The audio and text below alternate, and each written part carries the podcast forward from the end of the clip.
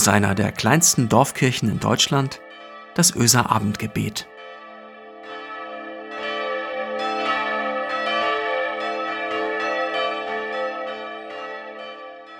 Herzlich willkommen zum Abendgebet am 9. November. Nicht nur, dass mir das Abendgebet zu einem liebgewordenen Ritual geworden ist und ich mich darüber freue, dass wir wieder in Kontakt treten. Irgendwie mag ich es auch total, dass ich mir keine Gedanken darüber machen muss, wie ich hier an dieses Handy trete, ob meine Haare gekämmt sind oder ein Loch in meiner Hose ist. Ich kann einfach äh, so kommen, wie ich gerade bin. Und wir haben dieses Ritual zusammen am Abend. Und vielleicht hörst du, vielleicht hören sie das Abendgebet in Jogginghose oder auf dem Wohlfühlsessel oder mit einer Zigarette in der Hand und einem Glas Wein. Jeder kann so kommen, wie es mag und dieses Ritual mit uns feiern. Mit Konfirmanden, Konfirmandinnen und Jugendlichen spreche ich total gern darüber, was sie hindert zu glauben, was ihnen schwerfällt. Oft ist es die einfache Tatsache, dass sie nicht so genau wissen, was sie denn dafür tun müssen. Sie denken, sie müssen aktiv werden, etwas in ihrem Leben völlig verändern und stehen vor einem riesigen Fragezeichen. In einer Leistungsgesellschaft wie unserer ist das ja auch kein Wunder. Was gibt es schon geschenkt? Zusätzlich merke ich, dass es uns allen auch immer schwerer fällt, einfach etwas anzunehmen. Hilfe, eine Leihgabe. Irgendwie haben wir immer das Gefühl, wir müssen es bezahlen oder uns zumindest revanchieren. Das gute alte Geben und Nehmen ist ein wenig vom Aussterben bedroht. So ist mein Eindruck. Ich lasse mich gern von anderen Geschichten und Erzählungen eines Besseren belehren. Beim Glauben ist das etwas anderes. In uns steckt eine Sehnsucht, in jeder und jedem von uns. Sehnsucht nach Angenommensein, Sehnsucht an etwas Friedenbringendes zu glauben. Nur zwei Beispiele. Diese Sehnsucht, die in uns allen steckt, will gestillt werden. Und wir füllen sie mit den unterschiedlichsten Dingen. Wir sind hilfsbereit, um uns gebraucht zu fühlen.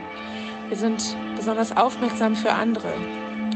Wir kriegen dieses Gefühl gestillt im Beruf, in der Familie, in einem Hobby oder wie stillst du diese Sehnsucht? Wie stellen, stillen Sie diese Sehnsucht? Wir wollen irgendwie irgendeine Form von gut sein. Heute wirkt die Losung all diesem Streben für mich total beruhigend entgegen. Da steht in Jesaja 65, Vers 1. Ich ließ mich suchen von denen, die nicht nach mir fragten. Ich ließ mich finden von denen, die mich nicht suchten. Ich ließ mich suchen von denen, die nicht nach mir fragten ich ließ mich finden von denen, die mich nicht suchten. Was für eine beruhigende Zusage.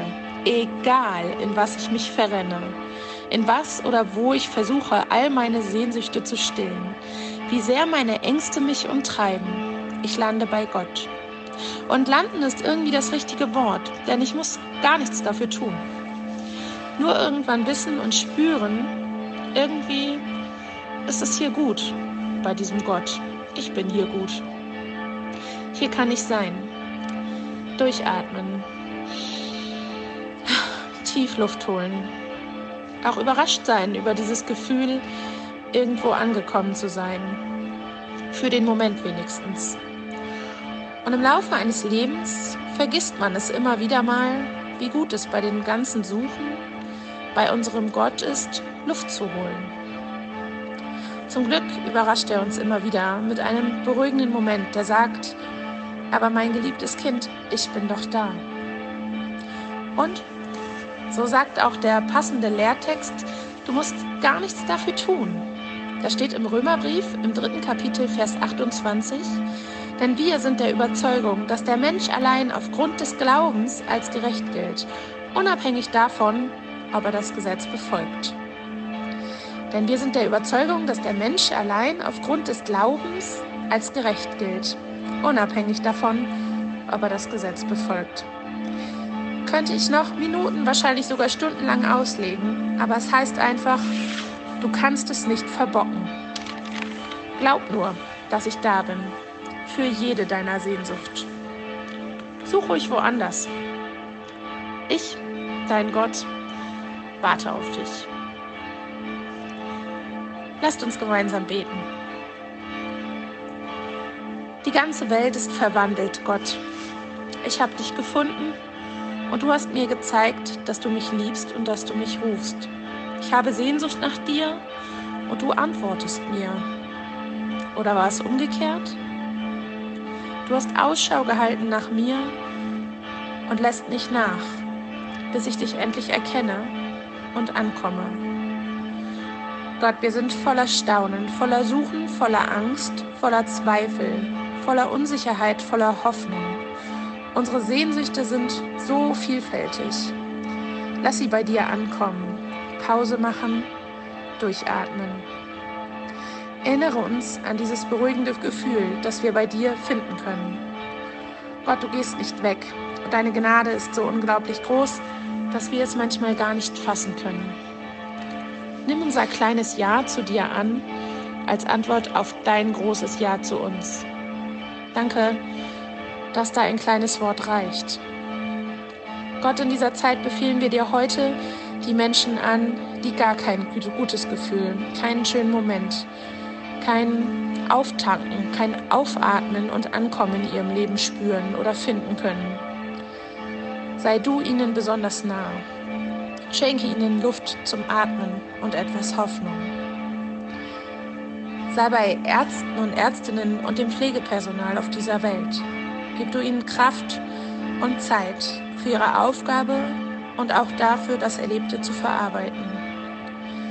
Auch den anderen Menschen, die sich um geliebte Menschen sorgen, sich zerrissen fühlen zwischen den Maßnahmen zum Schutz und der Nähe, die so wichtig ist in dieser Zeit, aber oft nicht möglich. Nimm du unsere Hilflosigkeit, sei du da. Amen. Und so geht gesegnet in diesen Abend. Es segne dich, Gott, der Vater, der da ist, der auf dich wartet, bei dem du durchatmen kannst. Und es segne dich, Gott, der Sohn, Jesus Christus, der genau weiß, wie es sich anfühlt, ein Mensch zu sein.